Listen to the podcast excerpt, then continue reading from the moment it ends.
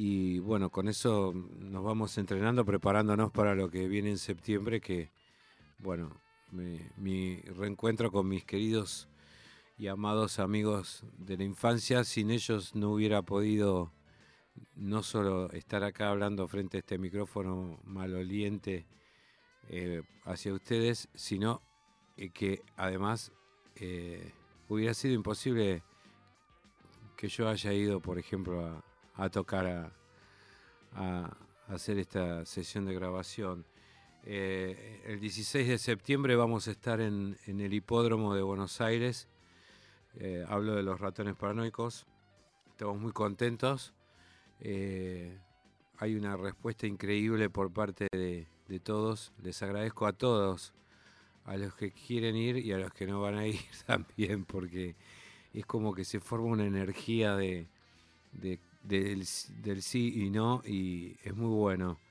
Al menos para nosotros que nos genera la, gran posibilidad de, volver después de siete años a, a tocar en vivo. Pues si vos haces la cuenta matemática, eh, tal vez sean seis, pero en realidad son siete porque son muchos más.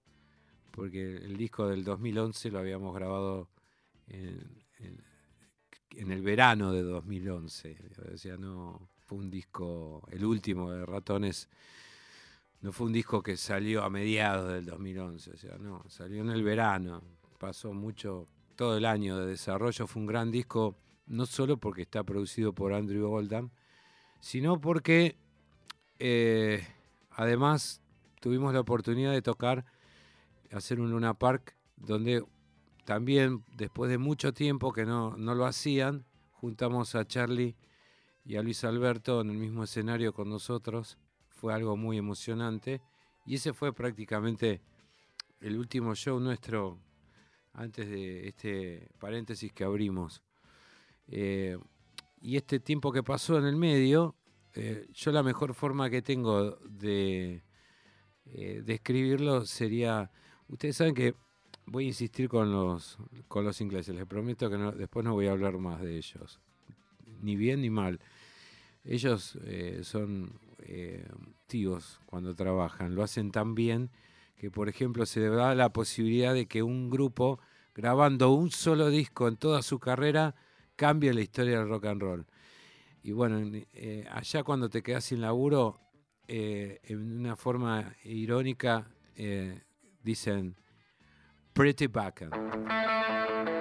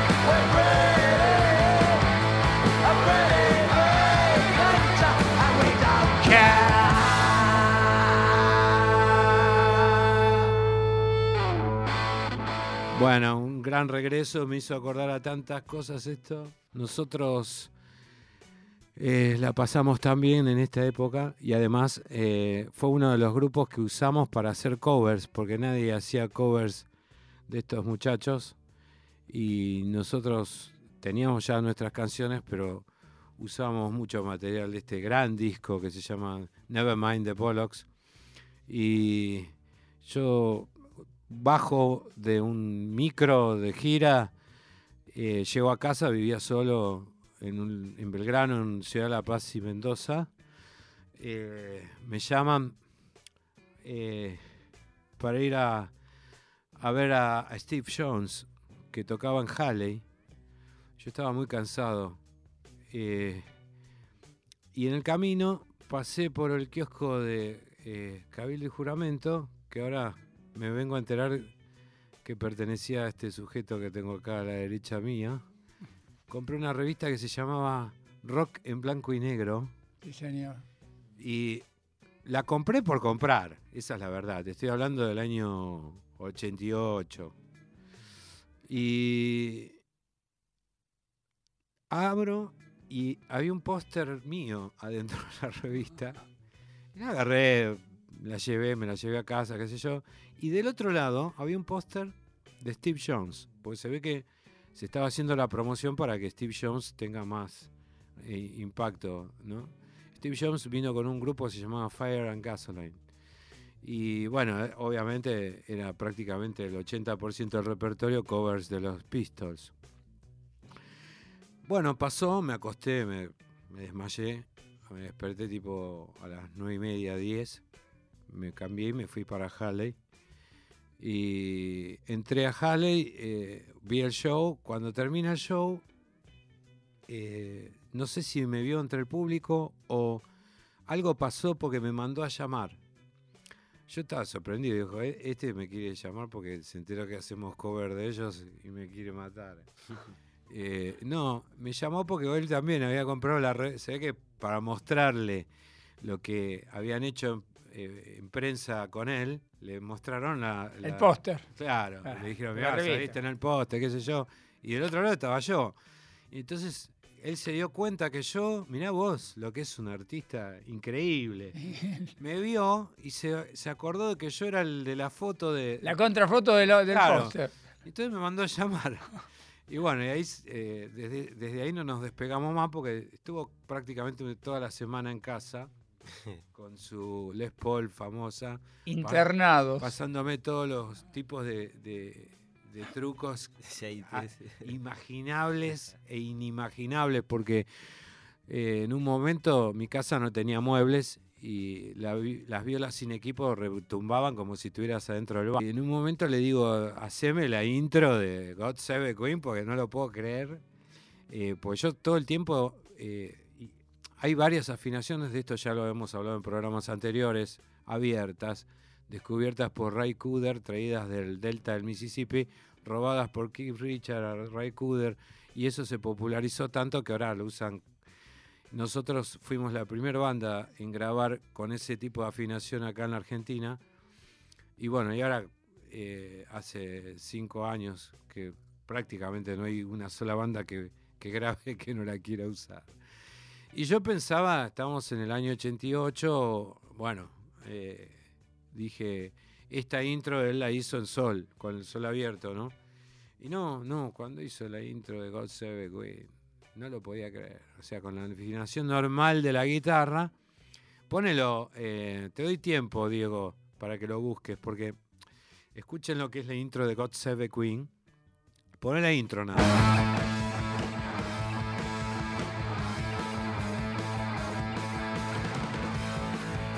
Bueno, eso lo hizo en el living de mi casa sin equipo y sin nada y sonaba exactamente igual. Entonces, claro, una cosa absolutamente demencial. Y entonces, bueno, quedó como anecdotario el hecho de que tuve, bueno, tuvimos toda la semana, vamos a reconocerlo, de parranda. Eh, Digámoslo de una vez por todas. con una enorme cantidad de episodios irreproducibles ¿Cómo habrá sido todo que lo llevé en el auto y se me durmió en el camino? Y él mide como un metro noventa más o menos. y es enorme, ¿viste? Gigante. Ahora está mucho más grandote. Pero en esa época ya era seguía grandote como en la década del setenta y pico. Y bueno, me tuvieron que ayudar los conserjes de ahí de, acá, de Córdoba y, Maipú, ¿es? No, sí, Córdoba y Maipú. Ahí, lo que ahora es Sheraton, antes se llamaba Panamericano, pero un nombre así tenía. Y bueno, lo tuvimos que bajar. me acuerdo que, eh, nada, eh, yo tocaba el otro día y, bueno, eh, pasamos una semana gloriosa con este de los mejores guitarristas que hay en el mundo, pero de por lejos. bueno, así ya que vuelven los ratones y que nosotros estamos acá, tenemos la oportunidad, la vida, el destino, Dios hizo que yo ahora tengo un programa en vivo que realmente me pone en una situación muy eh, embarazosa, no solo por la pizza que nos comimos en la esquina recién entre los tres, Excelente. sino porque es raro estar frente a todo esto que, uno está al frente poniendo la, la, caripela. Pero para recordar y para reiniciarlos a ustedes en lo último que esto, este grupo de Villa Devoto hizo eh, en un estudio por última vez producidos por Andrew Oldham, les vamos a, a ofrecer esta hermosa pieza.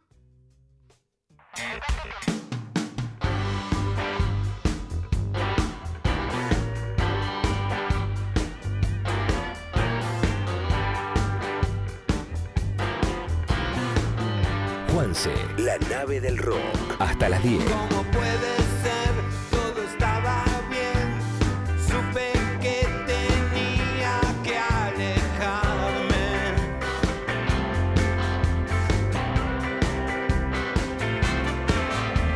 pensar que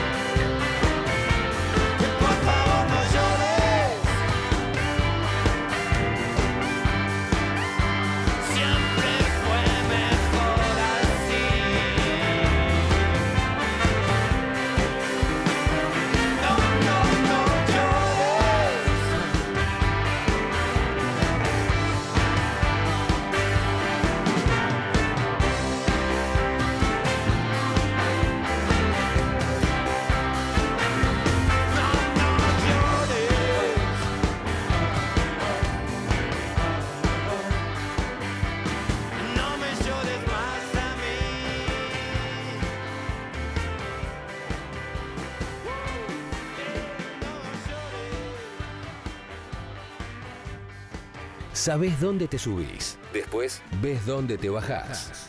La nave del rock. Juanse.